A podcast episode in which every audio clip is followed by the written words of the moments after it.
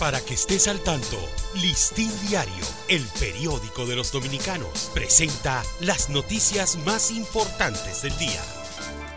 Buen día, hoy es jueves 6 de julio de 2023. La Sociedad Protectora de Animales llamó la atención de las autoridades ante el aumento de enfermedades transmitidas por las pulgas y garrapatas al punto de considerar que existe una pandemia en la población de perros y gatos.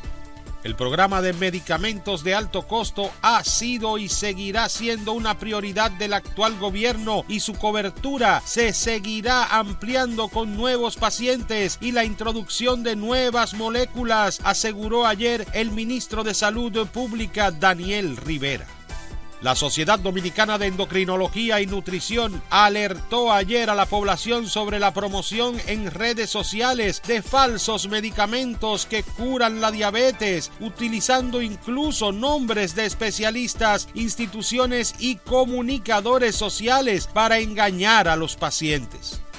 Había escuchado infarto del pene, pues son más frecuentes que los del corazón y se da en muchos casos en los fumadores. Esto afectaría a usuarios del vape o cigarrillo electrónico.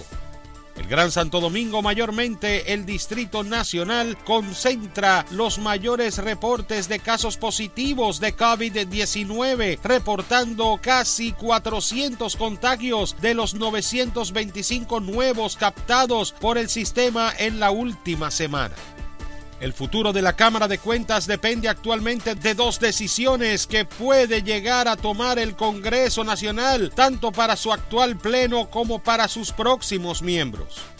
La avenida Circunvalación Norte de Santiago parece ser un terreno de pocos riesgos para los delincuentes y grave peligro para quienes se desplazan por ella debido a la cantidad de asaltos a mano armada que se registran.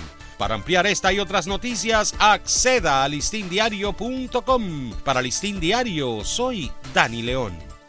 Para que estés al tanto, Listín Diario, el periódico de los dominicanos, presentó las noticias más importantes del día.